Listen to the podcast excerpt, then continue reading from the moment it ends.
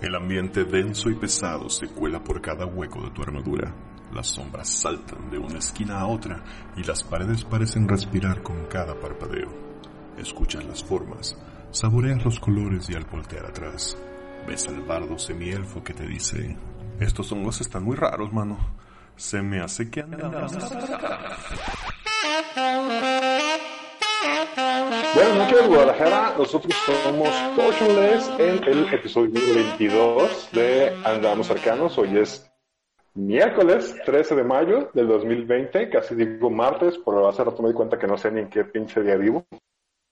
Y conmigo está Bobby. Buenas noches. Osvaldo. Ta, ta, ya no sé qué cantar. y Neandertal.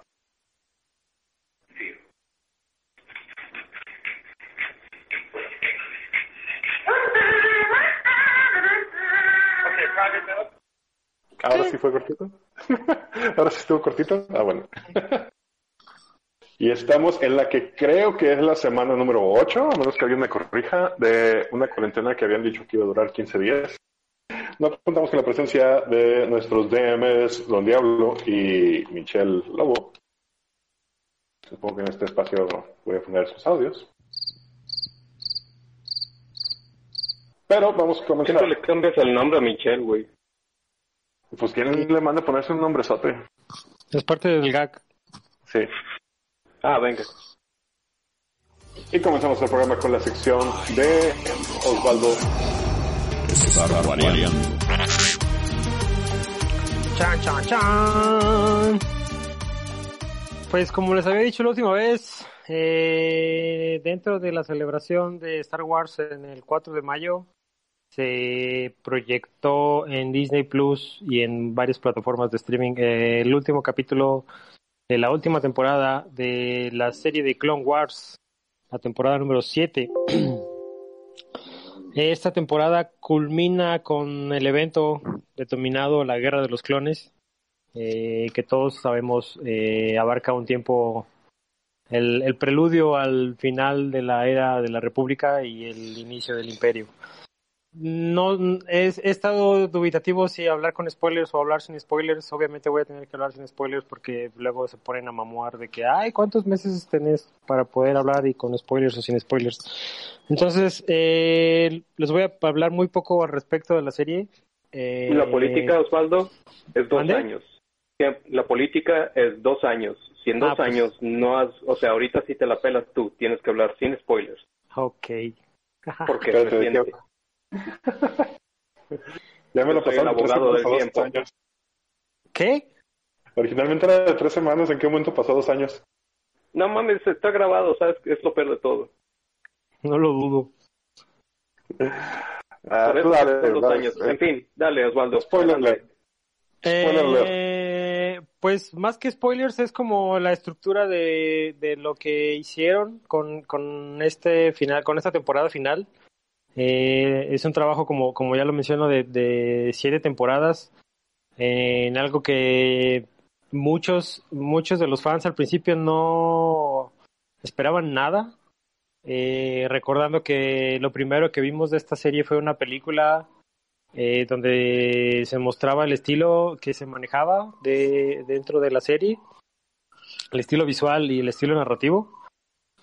Y, y, que los fans pues lo veían como contenido extra, pues sin ningún sentido y sin ningún valor y sin nada que aportara más que, ay, tengo Star Wars todo el tiempo. Pero que duró seis temporadas eh, y fue suspendido en la temporada seis cuando entró la compra de Lucasfilms por parte de Disney. Entonces el futuro de la serie fue incierto y empezaron a desarrollarse otros proyectos y parecía que estaba abandonada la, la, serie de Clone Wars y que no sabríamos cómo, concluirían eh, todas estas historias que habían hecho eh, dentro del universo.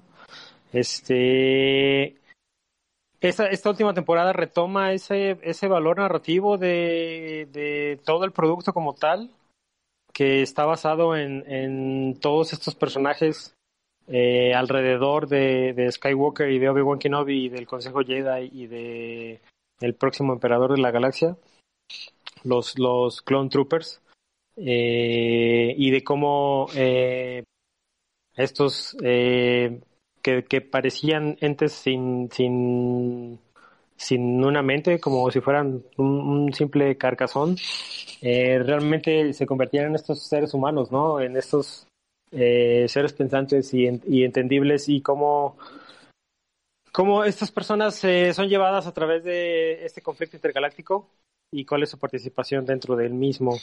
La, la última temporada también cuenta con esta estructura de arcos narrativos. Eh, son 12 capítulos de la temporada en total.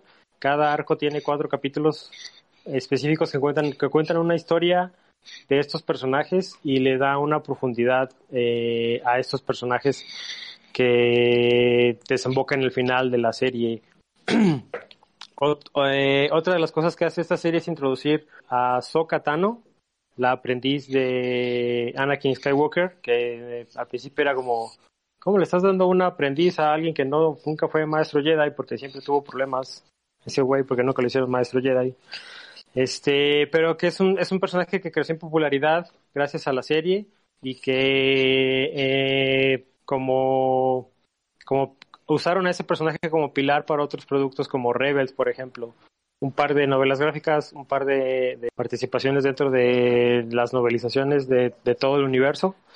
Y eh, a través de esta, de esta serie la convierten en, esas, en esos pedazos de personalidad que hacen falta para que entiendas por completo, por ejemplo, cómo Anakin pasa al lado oscuro y cómo, cómo pierde esta, cómo pierde eh, su propia personalidad, su propio ser ante el lado oscuro y cómo deja, cómo se permite consumirse por el lado oscuro. Eh, como, como dijimos al principio, no podemos dar muchos spoilers, solo les puedo decir que los últimos cuatro capítulos son una incesante oda de acción completamente llena de Star Wars. Es como todos estos comentarios que los fans dicen, como ese es el Star Wars que yo quería, ¿por qué no me lo dieron? Y la respuesta para eso es una persona en específico, su nombre es Dave Filoni, quien actúa como el, director supervisor de todo Clone Wars. Él, esta persona es básicamente el hijo perdido de George Lucas. Así lo, así lo consideran los fans ahorita. Como es, es como el, el, último heredero de George Lucas. Porque durante el desarrollo de la serie de Clone Wars, eh, él estuvo muy cerca de George Lucas y George Lucas le dio como mucho insight, cómo funcionaba su universo, cómo funcionaba su historia, cómo funcionaba la verdadera historia de Skywalker. Y eso le dio a él mucho entendimiento de, de todo lo que podía crear alrededor. Este, este tipo es este. Antes de que escogieran a J.J. Abrams, era el, el, indicado, más bien era el perfilado para dirigir todo el, proyecto de las últimas películas de Star Wars. Eh, desafortunadamente Disney optó por un nombre más grande y nos dio lo que nos dio en, las últimas tres películas. Entonces muchos fans están como, ahora que se enteraron de eso, están como eh, imputados, ¿no? Y como, güey, ¿por qué no le diste la oportunidad a este güey? Ve todo lo que hizo. Él, creó Rebels y tuvo eh, varias participaciones en el Mandalorian junto con este John Favreau y hay varios cameos de él como piloto de X-Wing en, en algunas películas, solo para obtener experiencia como actor. Eso fue un consejo directo de John Favreau para él, como en tu camino de director tienes que ser actor para saber qué se siente estar del otro lado y que te griten.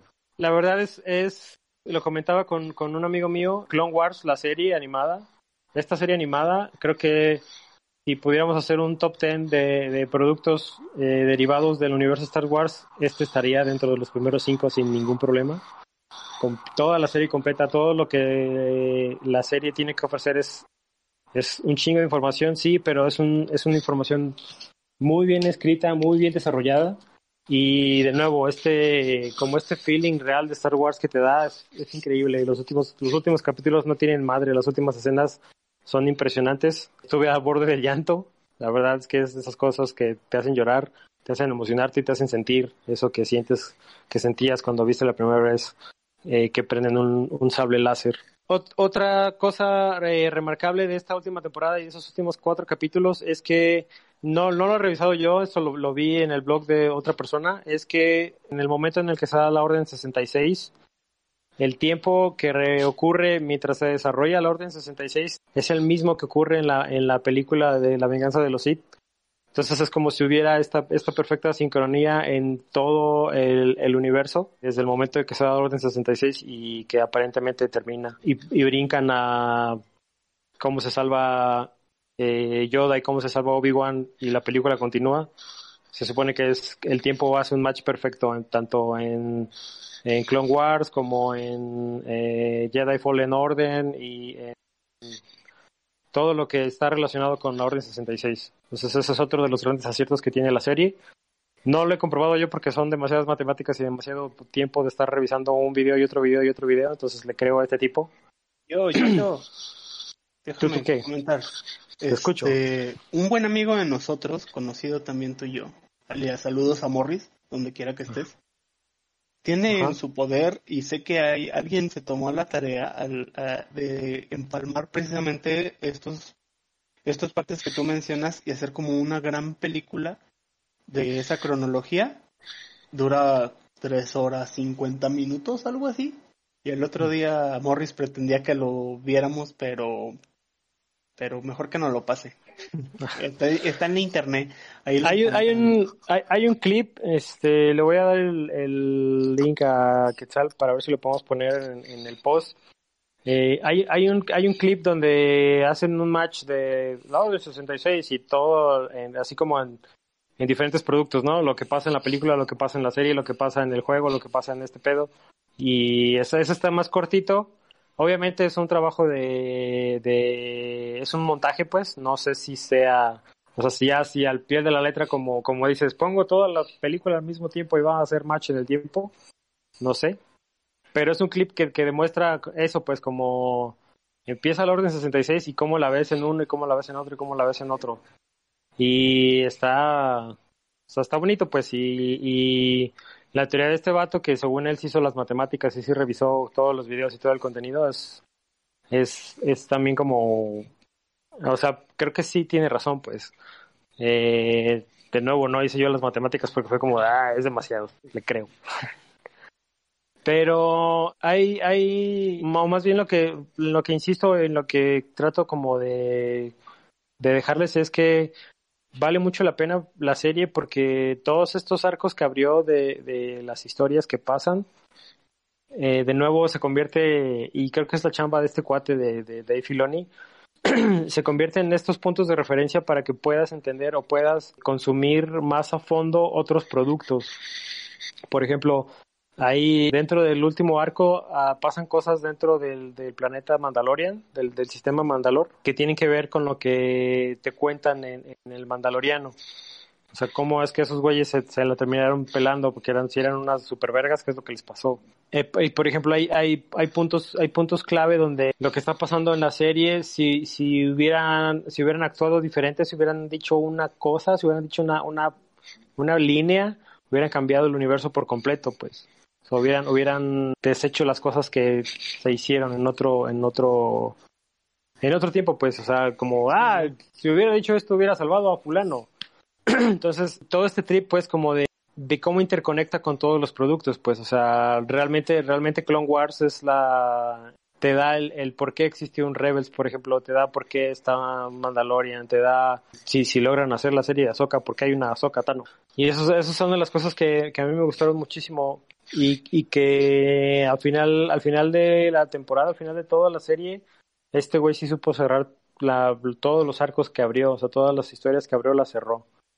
Inclusive en el, en el primer arco, en el primer arco de esta temporada, uh, hay un pedo ahí con, con los troopers que literalmente te dice como, güey, esos, esos vatos, esos vatos eran unos chingones, güey, o sea, se hicieron humanos de ser, de ser literal como cosas, realmente crecieron a ser humanos, pues. A, tener sentimientos, a tener relaciones, a tener conexiones con otras personas. Entonces es, creo que vale mucho la pena. Eh, yo sé que siete temporadas no son fáciles, pero háganlo, dense la chance.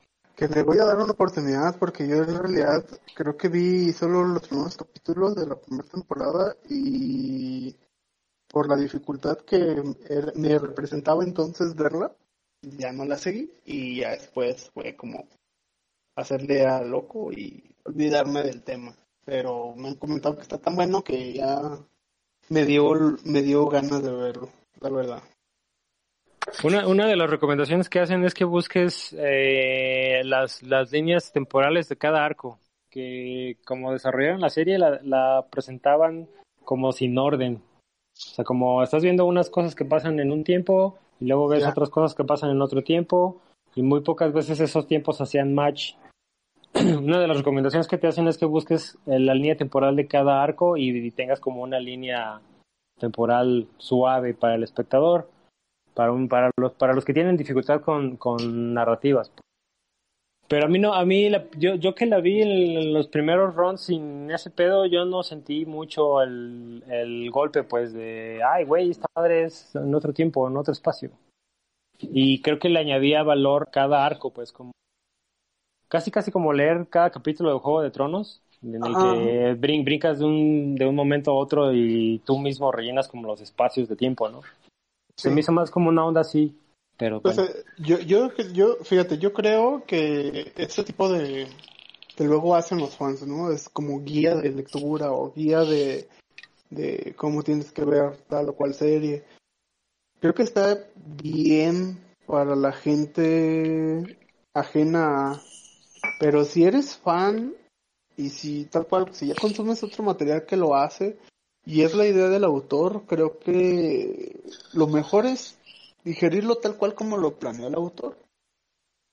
Así también te das cuenta de la evolución que va teniendo y no te van a brincar. Porque en ese, cuando empiezas a seguir esas líneas es cuando encuentras huecos. Y si quieres encontrar huecos, fallas, las vas a llegar a fuerza. Y es mejor digerirlo. Bueno, esa es mi opinión. Creo que es mejor digerirlo como el autor lo pensó, como lo se planeó originalmente y ya de ahí partir para adelante. Sí, yo también soy fan de eso. Yo la verdad es que le había sacado la vuelta tanto a Clone Wars como Rebels, pero justo hace unos días que dije que los voy a echar, ya no están en Netflix. No, no, Netflix ya, ya no tiene Star Wars en su catálogo, al menos el mexicano. Sí, no. Sí, y tampoco están en, en Prime. Prime sí, tienen todas las películas, incluyendo, como habían comentado la vez pasada, la de Rise, del Rise of Skywalker. Eh, que de hecho empecé a ver Rogue One otra vez, que buena está. Sí. Pero no, no, no tiene, o sea, ahorita supongo que todos a ver a Disney Plus. Sí, Disney Plus recogió todo. correctamente, pequeño Padawan. Disney Plus recogió todo a sabiendas de que, pues, ya vámonos, ya, la verga, todos. La verdad es el, error de, Disney Plus es no lanzarlo ahorita en Latinoamérica. Sí, qué pedo. Ah, yo creo que el virus les partió la madre un poco en ese sentido, eh. Pues es probable, pero no sé, vaya, creo que se les está yendo una buena oportunidad. están, están expandiendo su infraestructura. No tienen infraestructura para, para dar ese servicio todavía acá. Eso es, por eso no lo hacen. sí, de seguro es, en ello, estoy seguro. De seguro es un pedo así, porque tuvieron muchos pedos literal de infraestructura en su salida. Ya creo que lo no recuerdo si lo comentamos aquí o lo comentamos eh, que, güey, así, cosas bien súper estúpidas, güey. Que dices, güey, ¿cómo? Ajá, ¿cómo, cómo las usuarios? Sí, lo que ahí me, me, parece interesante es que no haya existido esta, esta proyección a, a lo absurdo, ¿no? Que fue lo que pasó, porque en realidad, si planeaste para la capacidad que creías que ibas a, a tener en un arranque y todo se colapsa de la manera en la que pasó, este, estuve, de hecho, nomás por, por nerdearle, estuve leyendo un poco respecto al caso de la infraestructura de ese, de ese pedo, por eso estoy trayéndolo al tema. relativamente relacionado a mi, a mi área de, de trabajo. De expertise, entonces este, dije, ah, pues mira, es un caso interesante, y sí, leyendo cómo estuvo el pedo, sí fue así de, ah, vatos. Contrátenme a mí, cabrón. Y sí. antes de cerrar esta revisión de Star Wars, con un tema que va a parecer que no tiene nada que ver, pero ahorita les voy a decir por qué sí tiene que ver. Vieron que el 15 de julio sale la versión del libro de Sandman con puro pesadito en el cast. Ah, para voces, con Dennings. Con Kat Dennings. Creo que sí, vimos. tienes como muerte. Que yo creo que es lo, lo más chafita de todo el casting. Creo que sí se dio cabrón, cuenta claro él. que no, güey. Güey, Kat Dennings es para verla, no para oírla, cabrón. Cállate, cabrón.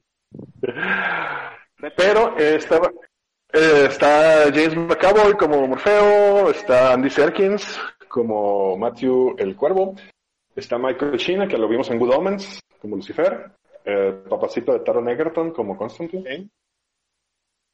Y de todo el cast había uno que yo decía, este cabrón lo conozco, pero no hallaba de dónde es, y no hallaba dónde es, y ahorita acabo de hallar de dónde es.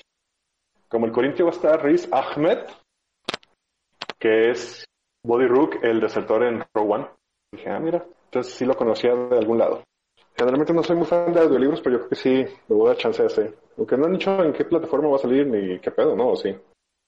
No, ni idea, yo no sabía. güey. Pero, hay- eh, no recuerdo la, pero la plataforma, pero es audible.com, creo. Ya, pues, probablemente.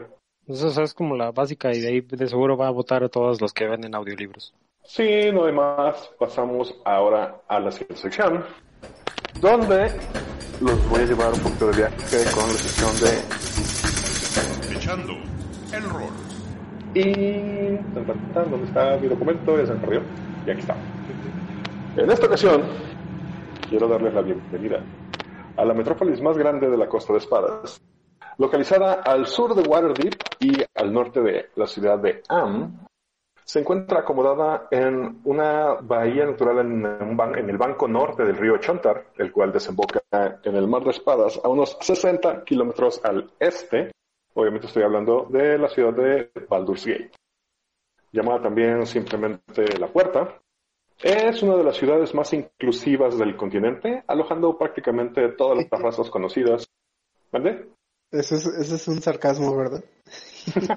No, de hecho, en el documento, en todos los documentos que encontré, hacen especial mención, y esa es literal la palabra, the most inclusive of the cities de la costa de, de Espadas. Ah, sí, es un sarcasmo. no mames. alojando prácticamente a todas las razas conocidas y ofreciendo entretenimiento, trabajo y, digamos, oportunidades a todo tipo de empresarios y aventureros. Siempre y cuando, obviamente, no piensen quebrantar la ley, porque la seguridad civil está fuertemente resguardada por la Guardia de la Ciudad, además de la instigante presencia del Puño Flameante, una compañía de mercenarios que ha ayudado a que la ciudad sea el destino atractivo y pacífico que es el día de hoy. Sarcasmo. Uno de los principales atractivos turísticos del puerto es la celebración del rompimiento. Al inicio de cada primavera, enormes trozos de hielo se separan de la congelada bahía gris, liberándola para el libre tránsito y comercio de visitantes y mercaderes. También se recomienda visitarla, visitarla durante las festividades del Día del Retorno, que conmemora el regreso de Balduran, famoso explorador y el fundador de la ciudad, quien tristemente jamás la llegó a ver en toda su gloria. Así como los baldurianos se jactan de aceptar a todas las razas, de nuevo tomado textualmente de mis fuentes, también son igual de tolerantes con todas las creencias, permitiendo incluso el culto a deidades de dudosa intención como Bane o Baal, quienes tienen templos dedicados a ellos en la ciudad. Esto, a pesar de que recientemente se han sabido de algunos disturbios y desapariciones que parecen involucrar a miembros de estas congregaciones, pero no se preocupen, no dejen que los chismes y las noticias falsas arruinen su visita. En todo caso, seguramente el puño flameante tendría la situación bajo control. También es posible que escuchen historias acerca de organizaciones criminales establecidas en la ciudad, pero no teman. Todos los gremios ilegales han caído bajo el brazo de la ley, incluyendo la Guilda de Santam, liderada por el famoso Alatos Tibult, y la famosa Manos de Gloria, de la cual hace mucho no se tiene. Por ahí se dice que se han reagrupado y formado una nueva organización, llamada simplemente la Guilda, bajo la batuta de un tal 9 de 2, pero estén tranquilos, que los patriarcas, quienes desde sus balcones de mármol y terciopelo en la ciudad alta, velan por los intereses y la seguridad de la ciudad. Ahora, si el dinero no es problema y gozan de un amplio presupuesto, la ciudad alta, con sus elegantes hostales y bien atendidas tabernas, los esperan. En el casco y la capa, por ejemplo, podrán disfrutar de los mejores platillos del cuerpo, del puerto, no del cuerpo, para luego enjuagar sus paladares en la taberna del Wyrm Púrpura o en los tres viejos barriles, el cual ha sido votado como el más acogedor de los establecimientos, pero también el más caro. Si buscan algo menos ostentoso y asequible, la ciudad baja ofrece un sinnúmero de opciones para disfrutar su estadía, como la sirena sonrojada, con sus famosos tarros sin fondo, la espada y las estrellas para una velada un poco más romántica, o la visita obligada a la canción del elfo, donde con suerte podrán escuchar la fantasmal melodía, que le da su nombre. Si andan algo cortos de dinero, pueden pasar por un trago a baja linterna, un navío taberna permanentemente anclado a la bahía, donde la capitana ofrece tragos baratos y la posibilidad de conseguir un préstamo. Si ya están por ahí, no dejen de pasar al emporio de hechizos y diversos, donde podrán saciar su antojo por todo lo arcano a un precio especial. Vamos tomando en cuenta que también los resultados de los artilugios adquiridos ahí suelen ser bastante especiales.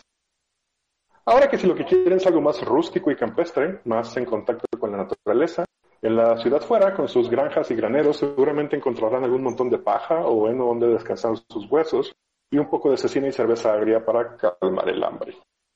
Eso sí, te hospedes donde te hospedes, prepárate a pagar impuestos. La ciudad cobra prácticamente por todo, desde el ingreso por las puertas de la muralla hasta el acceso a los sitios de interés. La economía está fuertemente basada en este tipo de cobro a los locales y los visitantes, y aunque ya en una ocasión derivó en una gran revuelta y levantamiento civil, sigue siendo parte primordial del sustento económico del puerto. Y finalmente, si te sientes muy osado, siempre puedes internarte bajo la ciudad, en el laberinto de túneles y corredores conocidos como baja bodega. Y si la oscuridad, el fétido olor o la presencia de inquilinos de dudosa reputación no te amedrenta, puedes bajar aún más a la ciudad subterránea, con sus pasillos y celdas de lo que era un templo dedicado a Baal y que ahora está infestado de no muertos. Como sea, no dudes en recorrer el cruce del Wyrm y permite que la puerta del basilisco te dé la bienvenida a una de las más exuberantes y cosmopolitas ciudades de la costa de Espadas. Te aseguramos que al igual que Valdurán, al volver de sus travesías, regresarás a casa cargado de experiencias y riquezas. Bueno, riquezas quizá no, pero historia seguro que sí. De espíritu. De espíritu. Digo, señores, creo que ya a este punto, conocen un poco, ya han vivido en, en carne propia un poco de las ah, amenidades de la ciudad de Baldur's Gate. No sé si hay algo que les haya gustado en particular, de lo que ya han visitado. Por lo menos ya fueron un par de, de bares. Los baños públicos. ¿Los qué? La xenofobia, güey. Los baños públicos llenos de aguacaca. Hashtag aguacaca. La xenofobia, güey. Todo el mundo es tan xenófobo que, que un elfo xenófobo no- ni siquiera destaca, güey. Se ve como alguien amable. Eh, ¿Matos algo más? Pues creo que no. Ah, digo, yo conocí ya Baldur's Gate porque a mí me gusta muchísimo la primera aventura que salió por la quinta edición o la transición de cuarta a quinta que era la de Asesinato en Baldur's Gate. Me, me, me gusta mucho esa, esa, esa aventura. Y ya que ya jugando contigo, por, digo, la gente que nos escucha y que seguramente ve nuestras desventuras en el YouTube, me doy cuenta que si hay, por lo menos, al principio sí hay cosas muy, este, conectadas. Sí hay cosas que se asumen que pasan en la, en asesinato en Baldur's Gate y que quienes hayan jugado asesinato en Baldur's Gate podrían hacer modifica las modificaciones correspondientes para adecuarla a su aventura, a continuar su aventura. O las De hecho, de hecho. Necesitaría confirmarlo, pero hasta ahora todos los libros que he visto de aventura oficial al principio te ofrecen como una serie de hooks si vienes de otra aventura. No de todas, pero por lo general menciono unas 4 o 5. a lo mejor estoy mintiendo, necesitaría checar el libro, pero creo que viene una de si estás jugando Asesinato en Baldur's puedes hacer esto para continuarlo por acá. Y digo, ahí no voy a no voy a spoilear tampoco la otra aventura, porque en realidad está buena y creo que a mí si en algún punto la, la pusiera, me gustaría ponerla, o sea, poner primero asesinato en Baldur's y después de continuar con, con descenso al Averno, con las modificaciones correspondientes. Hasta el momento lo que yo he visto como jugador no es tanto lo que me afecta. Vaya, puedes hacer un resumen tipo el Witcher cuando no, cuando empiezas a jugar el 3 y no jugaste el 2, que nada más respondes una serie de preguntas y es como lo que le cambias. Sin Ah, no creo que sea spoiler, en el nombre lo dice, o sea, la aventura se llama Descenso al Averno, no se llama Estadía en Baldur's Gate. sí, efectivamente. Entonces, este, creo que no, no, no, no sería extraño suponer pues, que no van a durar la mayor parte de la aventura ahí. Y más bien en Descenso al Averno te digo que de las cosas que asumen eh, podría ser spoiler en la, de la otra aventura. Por ejemplo, el, el, el tipo que se pierde en la ciudad esa que se hunde, ese tipo en la primera aventura él y otros dos, entre él y otros dos, tienes que decidir entre el grupo a quién salvas de los tres. Entonces, eh, te, podrías cargar a ese güey.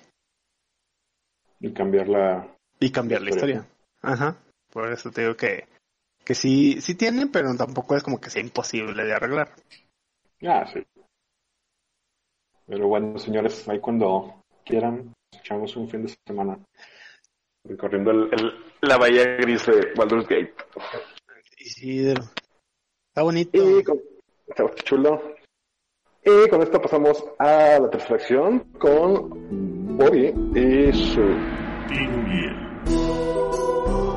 Bueno, en la, ocasión anterior me quedé con ustedes en, en hablando un poco del origen del mundo de Rokugan y y nos quedamos cuando los dioses caen a la tierra, se crea eh, hoyo del mal, donde cae Fuleng. Eh, y pues eh, atrapado en el, en el infierno, eh, se ve, se corrompe y emerge como una, con una nueva forma. Y de ahí continúa. Y iniciamos con los tres pecados. Los pecados cometidos por la nada son los que formulan la fundación básica de las creencias en Rokugan. Los tres pecados son el miedo, el deseo y el arrepentimiento. Envenenan la mente y te impiden actuar con seguridad. Cuando los tres pecados se dibujan en los templos, proporcionan cuencos con piedras para que los que visitan puedan lanzar las rocas a las imágenes antes de partir. Esto es como una tradición. Tan pronto como los hijos del sol y la luna tocaron la tierra, dejaron de ser divinos, aunque no eran tampoco hombres mortales. Ya no eran dioses. Miraron a su alrededor y descubrieron los inicios dispersos de la humanidad, y supieron lo que debían hacer. Los humanos estaban desnudos y eran ingenuos, como niños recién nacidos. Y los hijos del sol y la luna hicieron este juramento. Les enseñaremos los caminos del mundo, los protegeremos de su maldad. Sírvanos con humildad y, y obediencia y mantendremos nuestra promesa. Los hijos del sol y la luna, excepto el atrapado Fulen, decidieron realizar un torneo para averiguar quién de ellos debía gobernar el mundo. Hubo una competición de velocidad, una de fuerza, una de astucia y otras más. Togashi prefirió no participar en el torneo, pues miró a sus hermanos y hermanas y supo el resultado. La prueba final ah, fue un gran combate.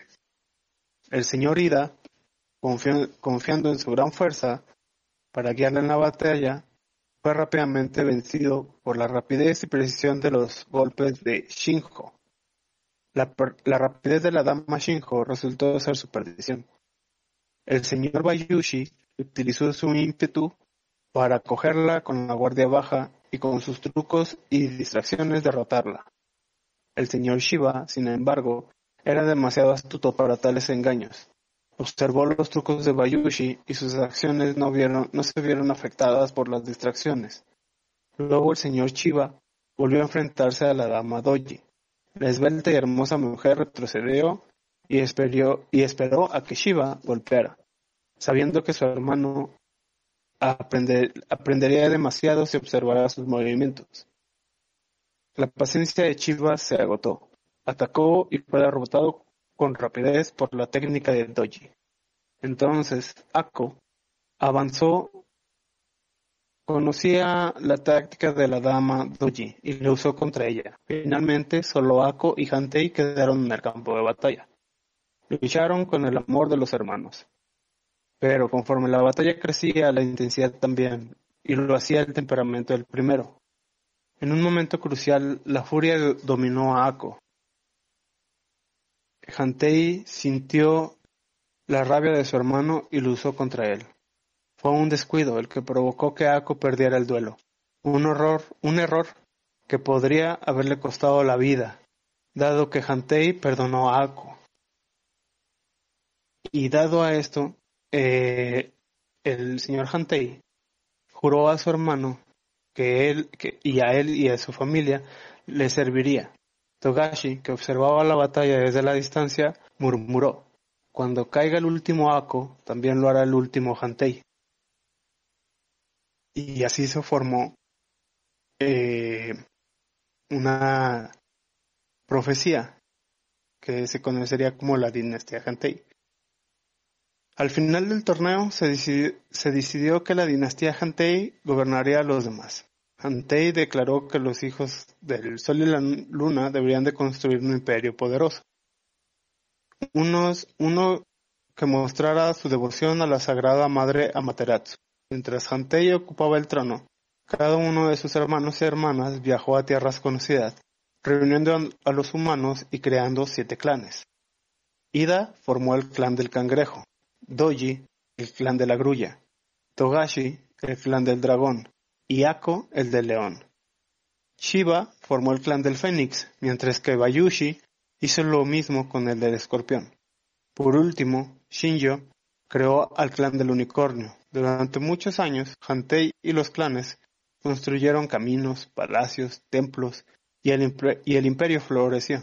Sin embargo, un día, un ejército de criaturas malvadas y, putrefactas atacó las grandes obras de los hijos del sol y la luna. Eran las fuerzas de Fulen, el hermano que había caído lejos y ahora regresaba. Su dominio de la magia del mundo subterráneo era total, armado con las criaturas que había invocado de los infiernos bajo la tierra. Planeaba destruir el imperio Esmeralda, y reclamar las almas de los hombres mortales para su propia gloria y poder. Y aquí terminamos otra parte de el inicio del mundo, el inicio de Rokugan y la historia de los cinco anillos. Ahí. Oye, no, pues te da un montón de, como de background. O sea, ¿todo esto es del juego? Sí, todo esto es del juego. Sí, es, es mucho background, es cómo se originan los clanes, como y también uh, un poco de la, de la relación que se va formando entre los clanes. Yo planeo resumir los siguientes pasos para que ya podamos eh, establecer como los periodos de tiempo en los que puedes iniciar a jugar y qué es lo que hay diferente entre unos y otros. Oye, de otra vez estaba con la duda, pues hemos hablado un montón de, de hemos mencionado novelas en el verso de Dungeons and Dragons. ¿No hay novelas de Rokugan? Sí las hay, pero uno, es difícil, sobre todo las viejas, son casi imposibles de encontrar. Hasta ahora sí que hasta su versión no legal y digital, porque están en PDF escaneado, entonces es como de super flojera leerlo, aparte está escaneado literalmente el libro abierto se ve horrendo, se lee más horrendo y, y no, no está padre. Y si hay novelas, se supone que es una por cada clan y aparte hay una, una extra. Serían ocho novelas en total, viejitas. Estas estarían ambientadas como en la primera o segunda edición de Leyenda de los Cinco Anillos. Y hablan de una parte que es muy interesante, que es la guerra del clan escorpión creo que sería interesante mover, y ya está mencionado en otras ocasiones de literatura, que existió en su momento y ya nadie la imprimió y bla, bla, bla. Ahorita hay una, hay varias ya editoriales en Estados Unidos que están retomando muchas historias de la época pulp que pasaron a ser de dominio público. Sí. Entonces, pues no sé, no sé cómo funciona el pedo con los derechos así, que capaz que alguna de esas ya está libre, ya está se puede reimprimir. Híjole, habría que revisar porque sobre todo con la en la cuestión de derechos de autor es muy compleja, sobre todo en Estados Unidos, que es de donde son originarias las novelas y donde seguramente están registradas por aquello de la ley Mickey Mouse. Pero es una historia interesante, esa la ley Mickey Mouse debería ser tema, tal vez más adelante. Hicieron una modificación a la Constitución de Estados Unidos para proteger los derechos de autor de Mickey Mouse por más tiempo, porque este año de hecho se cumplía, se vencían y se volvía Mickey Mouse de dominio público. Y el año, el año pasado hicieron una modificación para que eso no ocurriera. Y afectaron otras obras, entre ellas Tarzan, Conan, Red Sonia y así. Sí, se me hace todo, se, me está haciendo muy interesante todo, pues, todo el background histórico. Que al final, ya durante el juego, pues es, es raro que lo puedas poner este en, en, en práctica, pero siempre sirve tenerlo. Sí, pues es como lo que estamos haciendo con los recorridos en la Costa de la Espada, ¿no? O sea, no es necesario, pero ayuda. Pues vamos entonces con el tema de hoy. Tema de hoy. Y sí, muchachos, hoy vamos a hablar, no sé si va a ser triste o alegre o qué. Vamos a hablar sobre las primeras veces específicamente la primera vez que jugaste rol, que para mí sí fue muy fea, tan fea que me sacó de la escena casi 10 años, 15 años, pero no sé quién quiere empezar, porque no quiero empezar yo. Eh, ¿No quieres empezar tú? No. ok. Oswaldo. Mi primera vez fue estaba yo en la prepa. En primero, creo. Y más que más que una más que un juego formal fue como existe esto que son los juegos de rol. ¿Qué es? Ok, te voy a explicar. Y, y básicamente fue como una explicación, ¿no? Como imagina esta escena, imagina que eres así, imagina que eres así, la la la la la la la. Entonces mi primera vez fue con, con una de las personas más ñoñas que existían, existían porque no estoy seguro si está vivo, la verdad, eh, eh, en el universo. Y a grandes rasgos nos explicaba como a tres personas que eran los juegos de rol y que él los practicaba.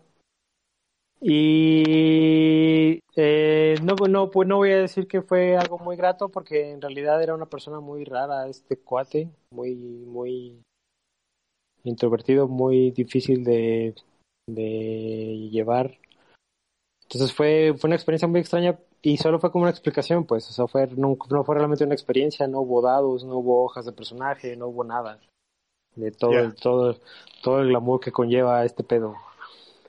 Y eso fue primero de, de preparatoria, entonces pasó mucho tiempo hasta que eh, un amigo de nosotros, Shaggy, donde quiera que esté, saludos, este, entró a la universidad, él entró antes que yo. Hicimos trámites a la universidad, hicimos el examen, pero él entró antes que yo porque eh, él hizo trámites a diseño gráfico, yo hice trámites a diseño industrial, bueno. El chiste es que él entró a la universidad y eh, en su primer semestre conoce a Chuy, y, conoce a Zack y conoce a estas personas que, tienen tiempo jugando y, y, le invitan a jugar. Y el güey me dice, güey, jugué esta cosa que está bien perra. Y le dije, cállate, no me importa, invítame, porque yo ya sabía del tema. Pues tenía, tenía la espinita del tema, más nunca eh, busqué más información ni nada, solo, solo sabía que existía. Entonces me invita, me invita a jugar. Eh, yo todavía no estaba en la universidad, entonces para mí era un viaje de, de Tonalá a Huentitán obviamente el día que iba me quedaba a dormir con Shaggy porque no mames, eh, sus, horarios para empezar estaban en la tarde y todos jugaban en la tarde después de clases. Entonces era como eh, las primeras veces que jugué rol. Eh, mi primera vez que jugué formalmente rol fue con Chuy. Este fue un guerrero ladrón que era hermano de otro amigo nuestro que el hermano lo traicionó cuando fue un dragón y que esas cosas que pasan cuando juegas.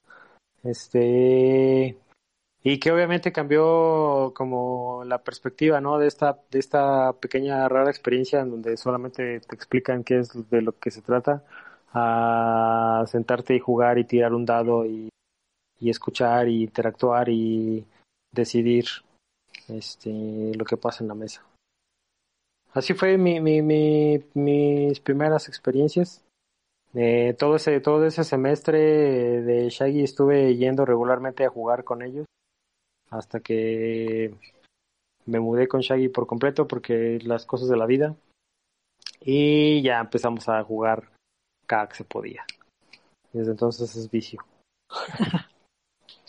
y, y, obviamente, eh, obviamente eso nos hizo conocer un chingo de gente, ¿no? Nos hizo, nos hizo conocer personas que hasta el momento están en nuestra vida y son parte importante de nuestra vida y que sin ellos probablemente ni siquiera estaríamos hablando eh, de esto hoy.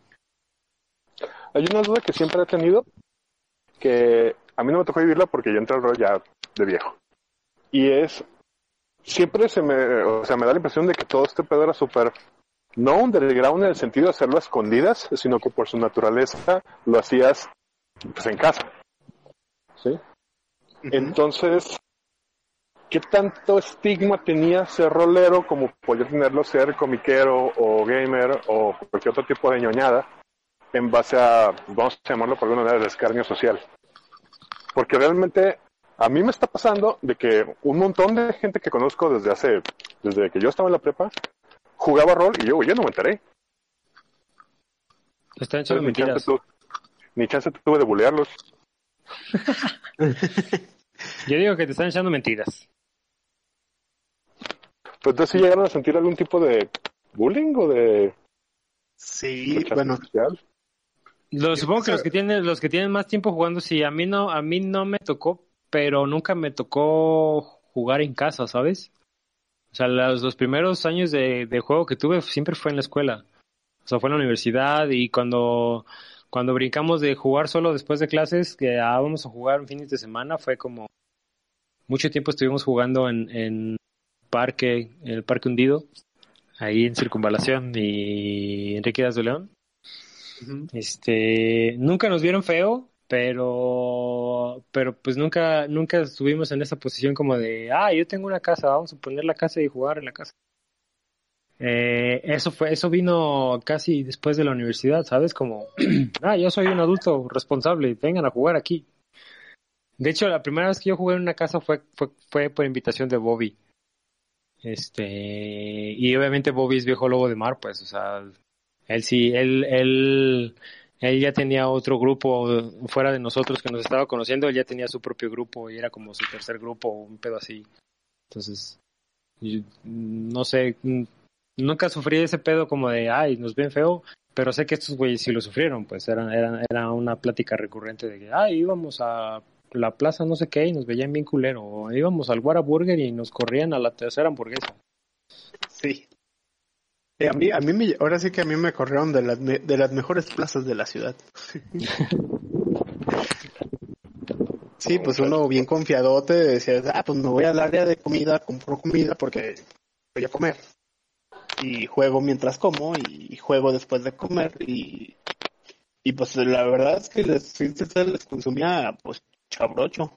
Y aún así nos llegaron a correr de varias plazas plazas grandes, famosas y plazas chiquitas, desconocidas y perdidas en el rincón del universo. Y, por ejemplo, en el parque donde llegó a jugar Osvaldo, a nosotros la policía llegó a, hacernos una revisión de rutina varias veces. Pero sí había un...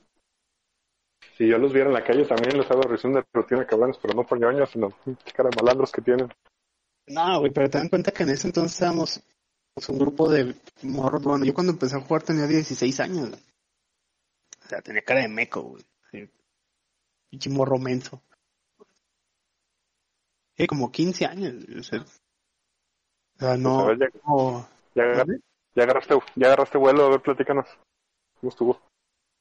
Pues, eh, yo conocí los juegos de rol por una revista que se llamaba Domo. Era una revista de anime.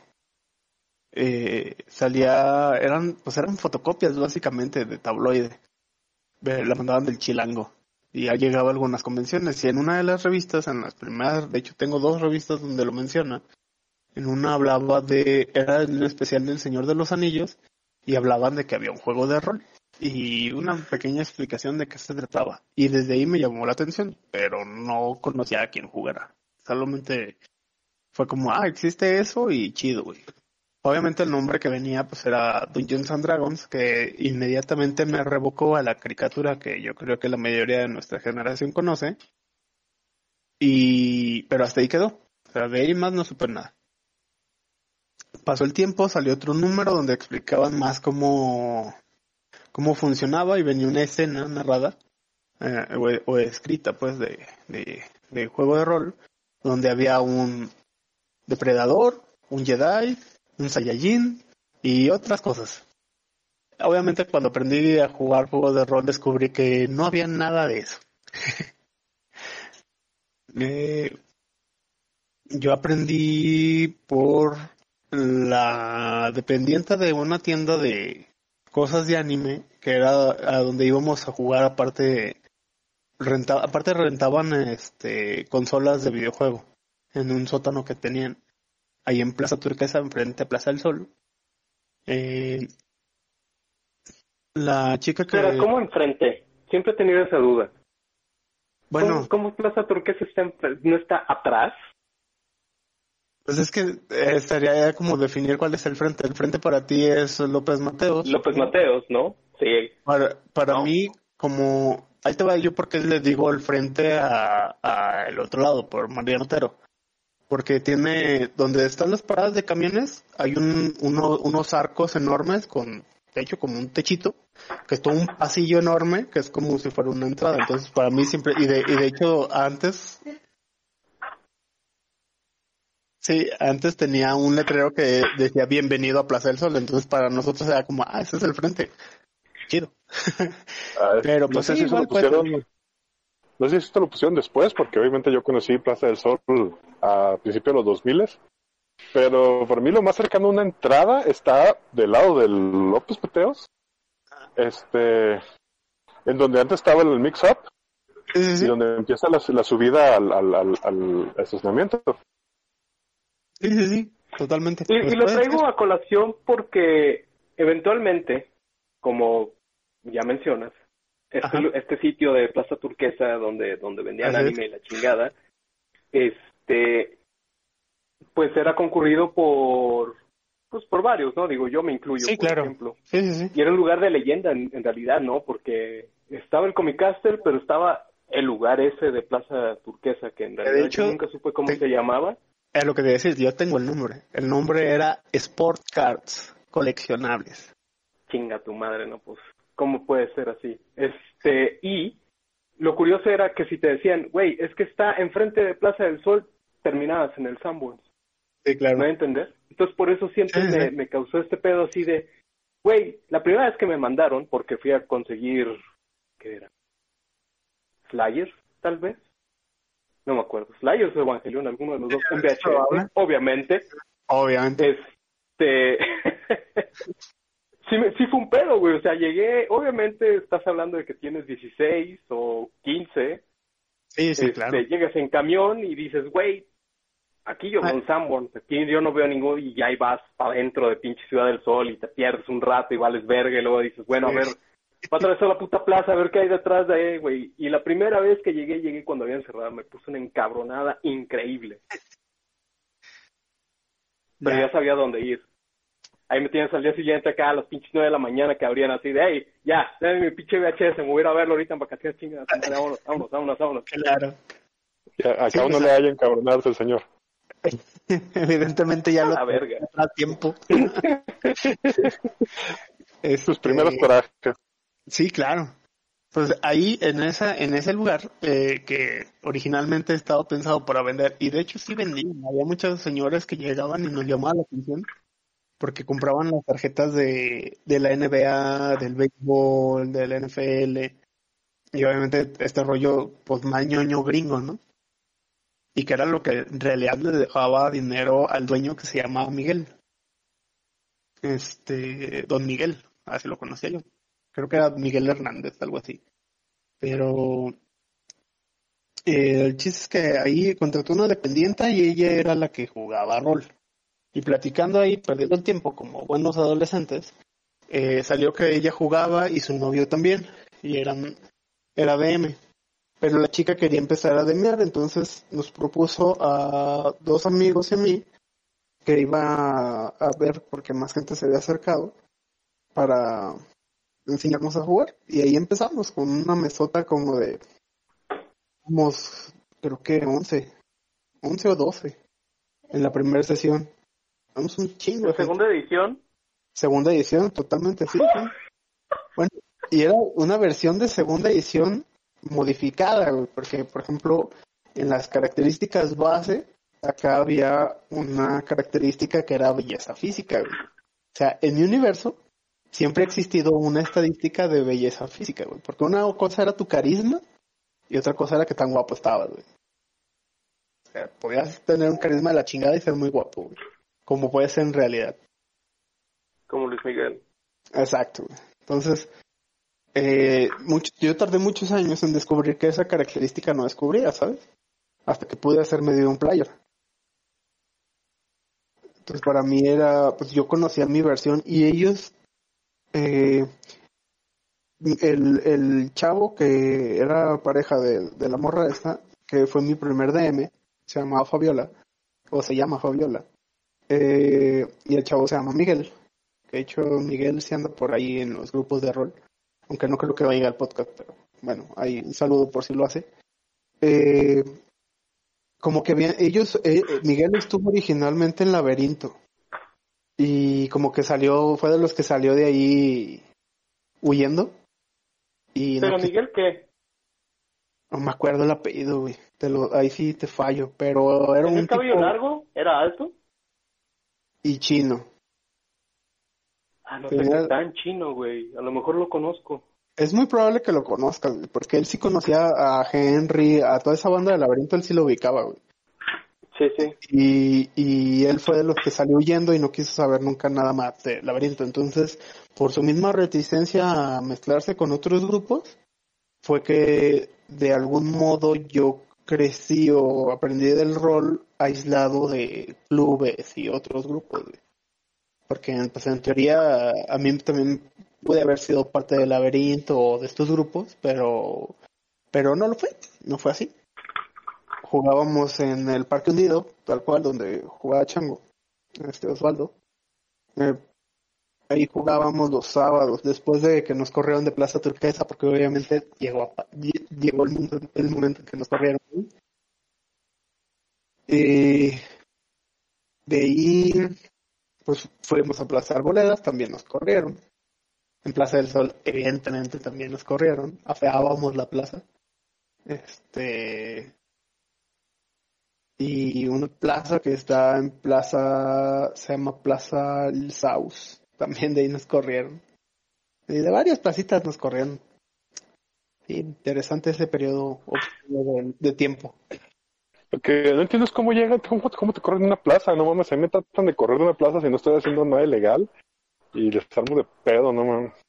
Claro, güey, o sea, ahorita yo también haría lo mismo, pero en ese entonces era un morro de 16, 17 años, güey, totalmente asustable cuando en cuanto ves a un policía. Así ni merdas, o sea, ¿cómo te explico, güey? Yo crecí en, en, una, en una colonia chiquita que está en medio de Polanco y el South, güey. La policía es tu peor enemigo, aunque no hayas hecho nada. sí. No, bueno.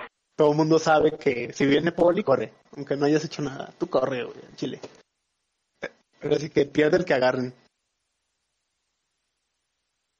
Y no creo que haya cambiado mucho la situación. Pero el chiste es que así aprendí a jugar rol. Eh, eve- eventualmente me cansé de ese grupo, la relación se vició mucho y pues tristemente no encontré con quién más jugar y dejé de jugar. Y hasta que di con en la, en la prepa, conocí otro chico que jugaba, pero jugaba Vampiro la Mascarada, que siempre me llamó la atención. Y ocasionalmente jugué con él, Vampiro, un par de veces. Y cuando él entró al SETI, él fue el que me contacta con Moy y con ese grupo. Y de ahí ya, por lo demás es historia. Pero sí, ese fue mi primer contacto con el rol. Perdón que me extendiera, me emocionó. Bueno, yo creo que Niandy ya es el que más ha hablado de sus inicios cuando hablas de tu de tu DM primigenio. No sé si con ese fue con el que empezaste, empezaste. Estoy, estoy terminando de lavar los platos, una disculpa. Este, pues es curioso, pero eh, mi primer sesión de juego no fue precisamente con Norbert. Este, yo en primero de prepa topé a un par de raros, también así como los que, que los que describe Osvaldo. Este, este otakus, ambos. Eh, entre ellos un, un güey que sí, la verdad, tenía poca paciencia, este,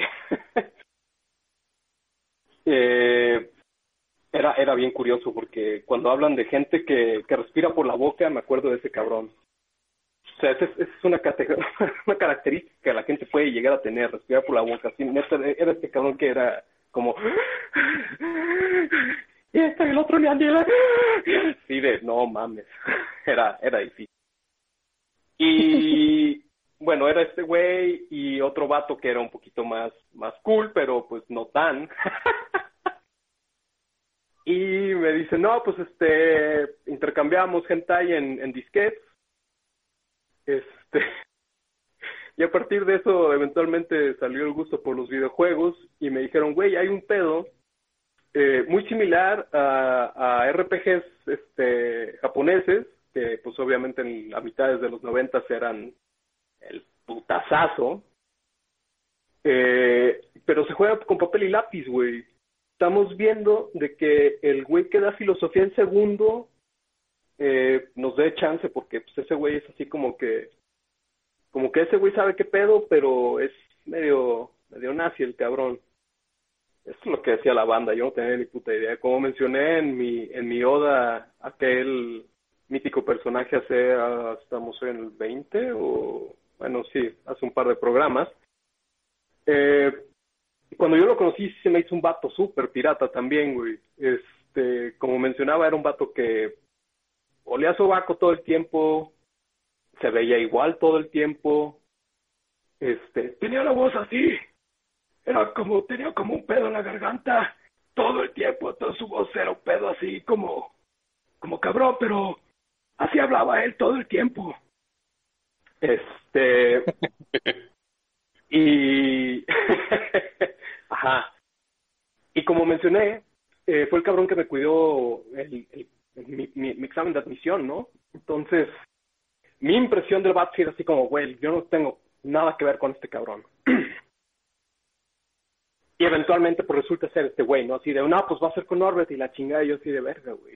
Espero que no se acuerde de mí del, de cuando fue el pinche examen de admisión, porque digo, no hice trampa, ni mucho menos, pero, güey, la banda te agarra pirria nomás por traer el cabello largo, o pantalones aguados, o lo que sea, cabrón. Uno no sabe. gorra roja de Limbiskit? Fíjate que nunca tuve una gorra con toda la prepa, güey, no me alcanzaba para eso.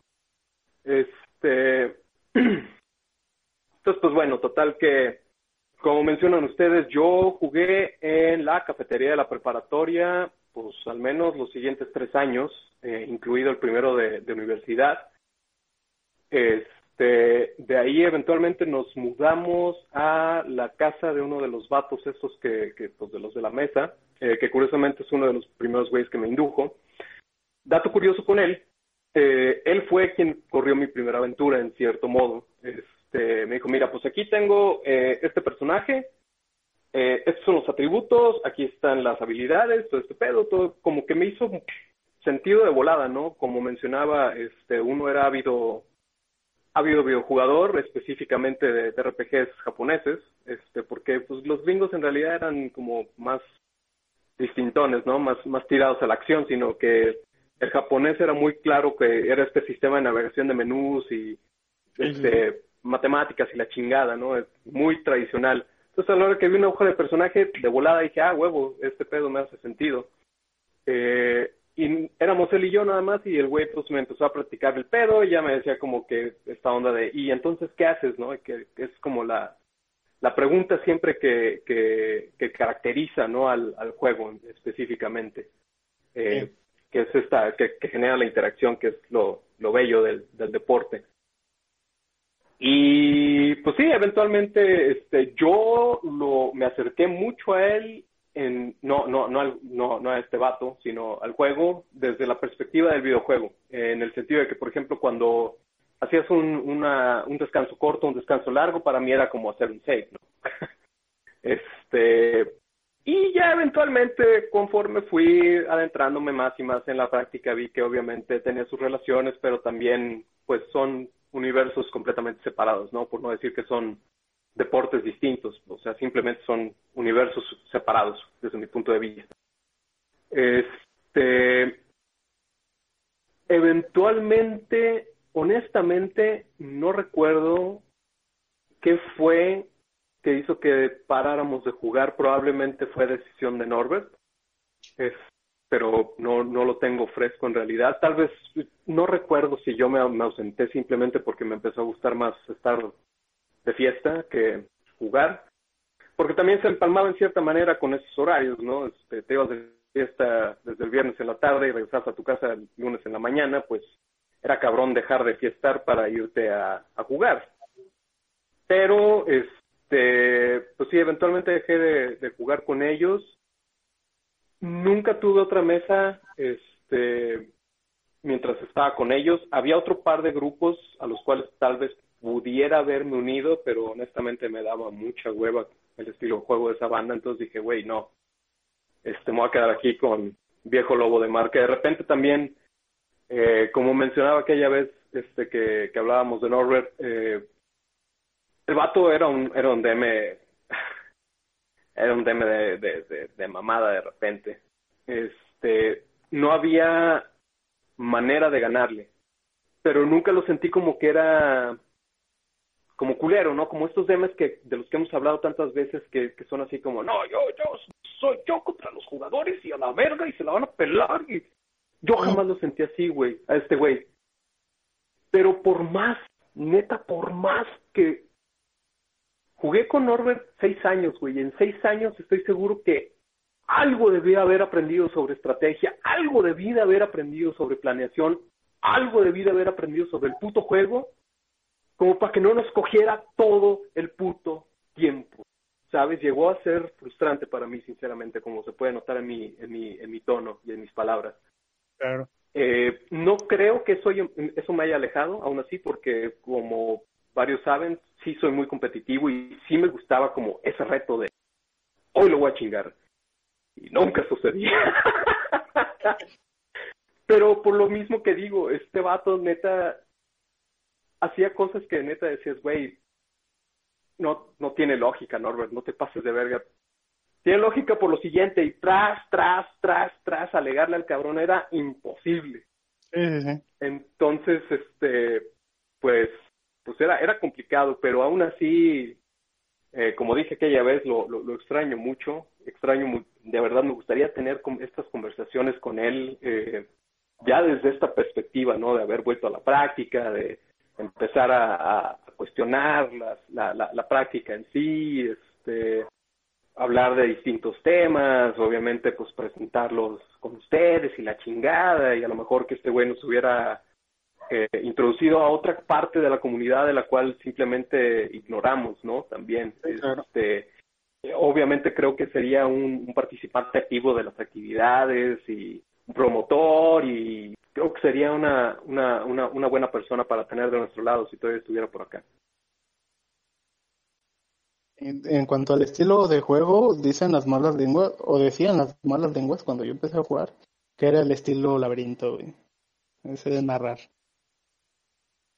Ah, sí, de ser culero. exactamente. sí, Henry. No, pues ahí sí, ahí no sabría decirte. Fíjate, de, de la banda de laberinto yo llegué a convivir con varios, nada más, pero jugar con ellos, ninguno. Yo con uno, pero la verdad es que nunca supe su nombre, güey. Y fue realmente horroroso porque como que se sintió obligado a, a, dirigirnos una partida. Y, y, pues nos mató, güey. En dos horas nos mandó a nuestra casa con nuestro personaje muerto, güey. Así, ah, qué padre, qué padre juego, güey. Sí, sí, sí. Sí, pues era, era un estilo popular en los noventas, creo. O sea, porque en realidad no, no, o sea, tú mencionas, es, es el estilo de juego, laberinto, pero sabemos de más gente que tiene esta práctica, es, es, está documentado, ¿sabes? O sea, es un estilo que existe en realidad. Pues es el estilo de Gary Gygax, a final de cuentas. O sea, la tumba de los horrores es, es eso, güey. Es aquí nadie me gana, todos van a morir a la chintrola. Lléguenle como quieran. ya tanto que dicen eso, tengo un chingo de jugarla. Bueno, no sé si la tumba de los horrores o la adaptación a quinta, que es la. Ah, el, el regreso a la tumba de los horrores es como quinta edición, güey. Es ganable. Esa madre ya está más simple. La tumba de los horrores de segunda edición es la de chinga, no vas a ganar, güey. O sea, vas a morir y ya. Y que la corra Chuy, obviamente. Sí, obviamente. Tiene que ser alguien así, con el, con, con la desalmado corazón de decirte, te moriste. así, oye Chuy, ¿yo qué pedo? Ah, estás muerto. Así, güey. Y que nos restringa las, clases, no puede haber clérigos. Mm, Para no variar. No es como que el clérigo de segunda sea una gran ayuda, güey. Se hace que todo lo que mencionas en, cuando estabas platicando, eh, de esa, ese paso, de esa transición de los juegos, de los RPGs japoneses, porque es justo lo que a mí me pasó. Yo estaba, acababa de jugar en ese entonces, creo que Final Fantasy VIII. Y los RPGs me, han, me habían hecho reenamorarme de los videojuegos. Porque con el grupo de amigos con los que yo me llevaba era el clásico grupo de ex-jocks que solamente jugaban FIFA. Y que en aquel entonces no se llamaba FIFA, creo creo que era, no sé qué soccer. Pero estaba, este, como volviéndome a adentrar en ese pedo de los RPGs. Y en una, en una, creo que era una EGM, una revista, había un, un, ¿cómo se llama? encontré un, un anuncio que decía, si te gustó Final Fantasy, te va a gustar este. Y era Baldur's Gate 2.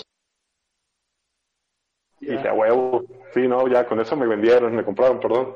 Y fui, lo, me acuerdo que lo vi en el, en el, en el Office Depot, me acuerdo que me costó 400 pesos, que para mí era un chingo de barro en aquel entonces.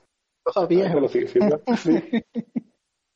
Y llegué a mi casa, lo instalé y no pasé ni de la creación de personaje porque no entendí. Dije, esta chingadora no es Final Fantasy. Me mintieron. No sé qué chingados es, pero no lo entiendo. Y también, pues, mis pedos de atención, mi, mi poca disposición, y hizo que lo mandara la chingada. Pero me quedó este como gusanito, o sea, sí, sí capté que era de Carlos y Dragones, que todo eso, de lo cual yo solamente la única referencia que tenía era la serie animada y una película horrible que creo que salió por aquellos entonces. Yo estuve en el estreno. ¿Eh? Estuve en el estreno, güey. Sí, no, qué pedo pero me quedé como con el gusanito, tanto que en una de esas veces que iba con mi Castle y estaba empezando como a comprar, o sea, a darme cuenta que había más cosas que aparte de Superman y Batman y de los hombres X, y no hallaba que comprar, pero todo estaba carísimo.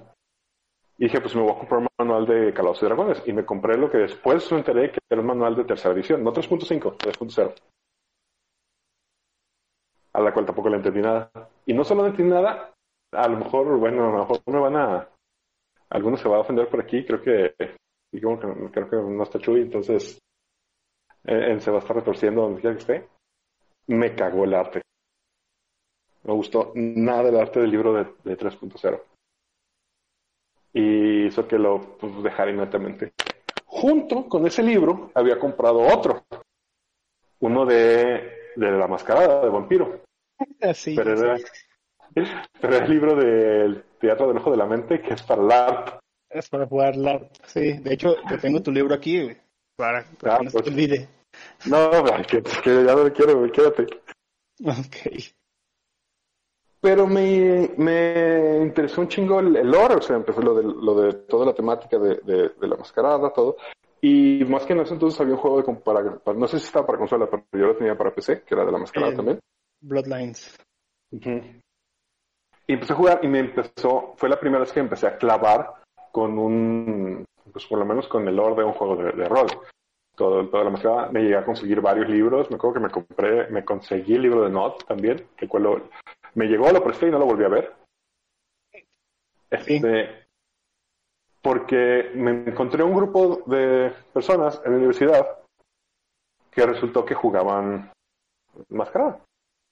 Y era literalmente el grupo de góticos hemos raros, nadie pelaba. Y con los que empecé a juntar porque pues quería jugar rol. Y esos ellos jugaban rol. Y así fue como conocí un montón de, de lugares sórdidos de la ciudad como, como el grito, como el, sótano o las flores de los muertos y cosas así. Flores de Mort, claro. Flores de Mort. Y jamás jugaron rol. Ahí, güey. ¿Cómo no nos cruzamos ahí, güey? Probablemente sí, güey, pero después no te reconocí con maquillaje. Es probable, güey. Siempre los colmillos me hacen ver más sexy.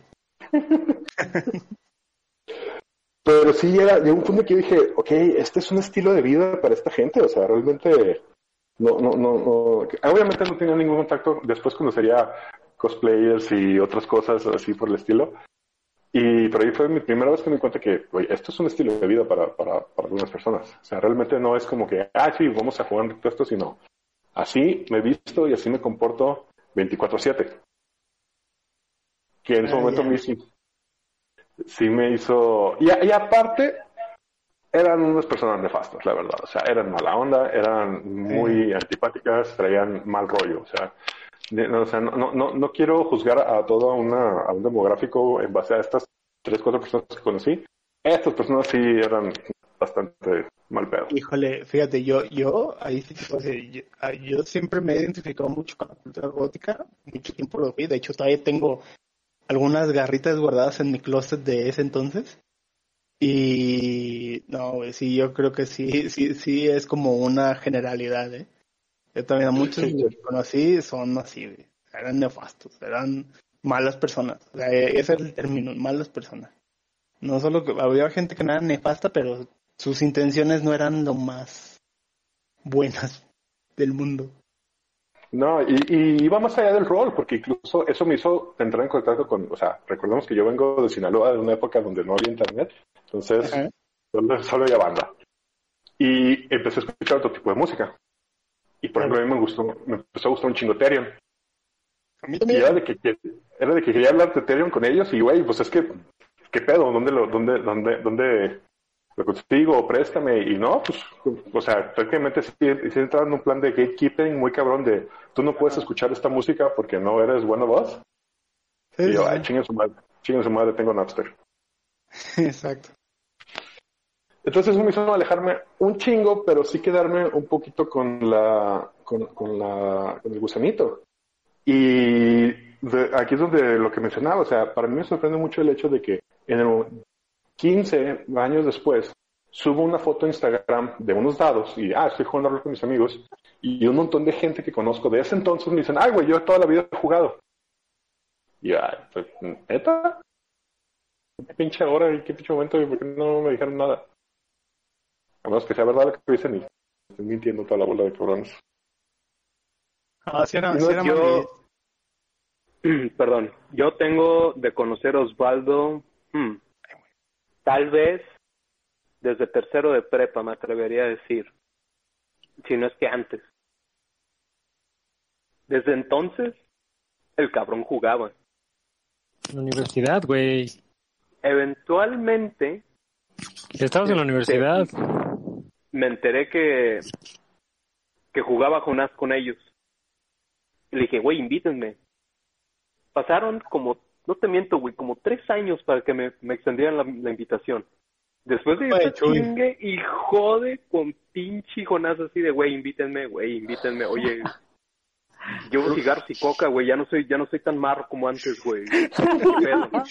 ahí, ahí, güey. No sean culeros ahí sí puedes decir, ahora ya lo sabes, ya lo conoces, ya estás dentro, ya has visto la actitud, güey. Esa era culpa de Chuy, güey. Era el que decía, somos un chingo. No. y seguimos siendo un chingo.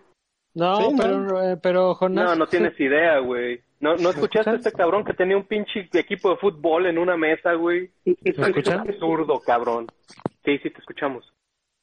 Ah, que no fue Chuy el que se negaba, o sea, Jonás estado un rato en, decirnos.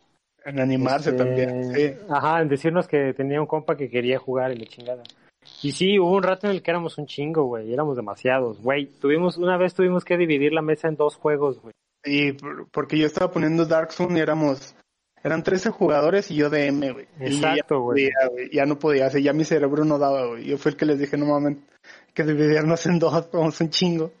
Que fue cuando, cuando hicimos la primer experimento de, güey, unos güeyes juegan en un lado, otros güeyes juegan en otro lado, pero es como la misma historia y se cruzan y así. Este, pero éramos un chingo, güey. Después de eso se empezó a ir un, se empezó a ir un chingo de gente, güey. O sea, fue ya fue cuando nos quedamos los que siempre estábamos, los, los regulares. Y, y, fue cuando dijo, fue, nos, fueron las primeras veces que Jonás nos dijo, ah, yo tengo un amigo que quiere jugar, que juega, que jugó hace mucho tiempo y quiere, quiere jugar. Y me dijo, pero pues luego. dile la historia completa, dile, dile lo que dijo, cabrón. Eh, eh, eso dijo, güey, eso dijo. Nomás dijo, pues dile, la verdad, hombre, no, no pasa nada. Esa es la verdad. Tiene, tiene un solo detalle, es bien marihuano. Ah, es Esa fue la última vez. Esa fue la última vez como es, carajo. Esa fue la última vez que nos dijo, güey. O sea, ya cuando estábamos acá en el centro, este, después del día del Hobbit y que, y que la chingada, fue cuando nos dijo, güey, tengo un compa que está chingue y chingue que lo invite a jugar. Ustedes dirán si hay, si hay espacio o no, güey. O sea, el vato es buen pedo, o sea, es súper compa mío, güey. El único pedo es que es bien marihuano, güey. Bien pacheco. Bien pacheco. las palabras. Y pues, pues nosotros le, le vale verga. Pues es su pedo, güey, que esté pacheco, güey. Que le caiga. Y yo no, yo no sabía que eras tú, güey, hasta, hasta esa última vez que nos, que nos dijo, güey, y, le dije, ¿quién es? Me dijo, Niandi, güey, no mames, ¿por qué vergas nunca le hemos hecho que le caiga, güey? Pues yo no sabía, güey, que tú querías jugar hasta esa vez, güey. Y ya fue cuando dijimos, güey, pues Kyle. Ah, sí. A ver, yo, yo, tengo una duda. Ya hemos contado cómo empecé a jugar con ustedes, que es que me llevaron con engaños a Mazamitla. Sí, claro. Pensando que iba a ser una pela. Mi duda es, yo siempre, yo, yo siempre, o sea, siempre le, adjudico la, la autoría de, esa, de eso a Osvaldo. Porque fue pues, el que me dijo. Pero creo que no, hasta ahorita que me cuenta que, pues, o sea, ¿les dijo algo a ustedes de, ah, voy a traer otro cabrón? ¿O nomás llegué? No, ya todos sabíamos que tú, que, te, que tú te querías jugar, güey. Y es más, yo sabía de, te digo que seguramente no los recuerdas, pero Quique y, Carlos, unos que jugaban este Gotcha. Sí, sí los recuerdo. Ajá. Ah, pues, ellos me ellos me llegaron a decir, ah, un amigo, ¿qué tal? que Y ellos fueron los que pasaron el, link de, del cómic, del webcómic de Revolver. Así, él, él quiere jugar. Y yo le decía, pues invítenlo, porque literalmente en ese entonces éramos Quique, Carlos ni siquiera jugaba, jugó algún tiempo y iba y venía. Era como las temporadas de, de, de la NFL, güey. A veces llegaba y a veces no. este. Y, y Quique, éramos Quique y Moy y yo, güey. Éramos nada más nosotros tres muchos años, güey. Y así, pues que caiga, que tráetelo, y aunque nunca te llevaron. No, de hecho no tengo recuerdos de haber hablado con ellos de eso, fíjate, digo, capaz que sí, porque mi memoria es una chingadera. Pero de todas maneras, para, para cuando fue este Mazamitla, yo ya te conocía de tiempo. Sí, claro, ya teníamos muchos años de conocernos. Sí, sí, sí. Sí, pero yo, yo, recuerdo que ya sabíamos todos que, que tenías ganas de jugar, güey, pero también tú andabas de Rockstar y no podías, y tus fechas de, de venta. No, lo que pasa es que a mí me daba miedo, porque a mí me la ponían con que, güey, jugamos todos los sábados, puntualísimos de 4 de la tarde a 8 de la noche, a veces a las 10, y si alguien falla es excomulgado de la congregación. Güey, siempre. pues no, güey, no, no, no, no, no me puedo comprometer a esto, güey, o sea, sorry. Perdón. ¿Y mi vida social qué? no, no, cabrón, yo, yo, no mames, yo, yo sí, yo sí tengo vida social. Güey, eso es como, es como la fe, eso es como la, la fe católica, güey. O sea, sí está escrito en piedra, pero nadie lo cumple, güey. Sí, no me cae. Entonces, sí era que sí quería, pero decía, güey, pero, o sea, ok, voy una vez y, y qué tal que me sale una peda el siguiente sábado y no voy a poder ir, pues. Pues ya, güey, no pasa nada. Pues no va pues, pues sí, ahora sí, ahora literalmente ya no salen pedas, güey. Si no, ya van más cabrón. Ahora yo soy el que lo está largando, cabrón. Y, pues vamos a jugar. Como Chuy, que le dijimos en el WhatsApp, cuando veas esto, Chuy, te dijimos en el WhatsApp que cuando el siguiente la ronda y te hiciste coche. Sí, cierto, pinche culero, güey. Pinche Chuy puto. Pero bueno. Ah, sí, pero bueno. Y con ese saludo, Chuy, yo creo que cerramos porque ya nos pasamos del tiempo. Sí. Y qué bueno que ahora éramos nomás cuatro, porque si fuéramos toda la mesa, tendríamos otra hora aquí platicando. Y sí, Pero bueno, señores, muchas gracias por escucharnos en este programa de cuarentena. Y nos despedimos diciendo nos escuchamos la siguiente semana. Conmigo está Bobby. Cuídense, nos vemos. Nos seguimos oyendo. Osvaldo Luna, Too many puppies. Neandertal, Listen, I am uh, 55 years old, and all I got to my name is a car and a duffel bag full of underwear and sweet stinky weed. How much you selling that weed for, old man? algún día voy a ubicarte dónde es alguno de tus audios.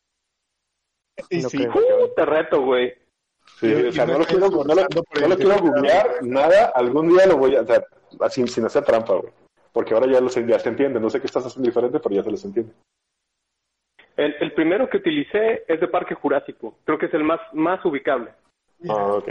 Ah, Oye, bueno, entonces- era el que peor se oía, güey. Entonces sí, no, Sí, no le no, vamos a. Ah, entonces era puro, puro chillido de tiranosaurio, entonces, cabrón. Exacto. Y yo soy Quetzal Revolver, diciéndoles, no salgan de sus casas, cuídense, ya está hasta la madre la cuarentena, cabrones. ¡Libérenme! No olviden seguirnos en todas nuestras redes sociales. En Twitter como arroba potionlessmx, en Instagram como arroba potion.les. Sigan las aventuras de la ronda en nuestro webcomic www.potionless.com y vean nuestras partidas en nuestro canal de YouTube con el mismo nombre.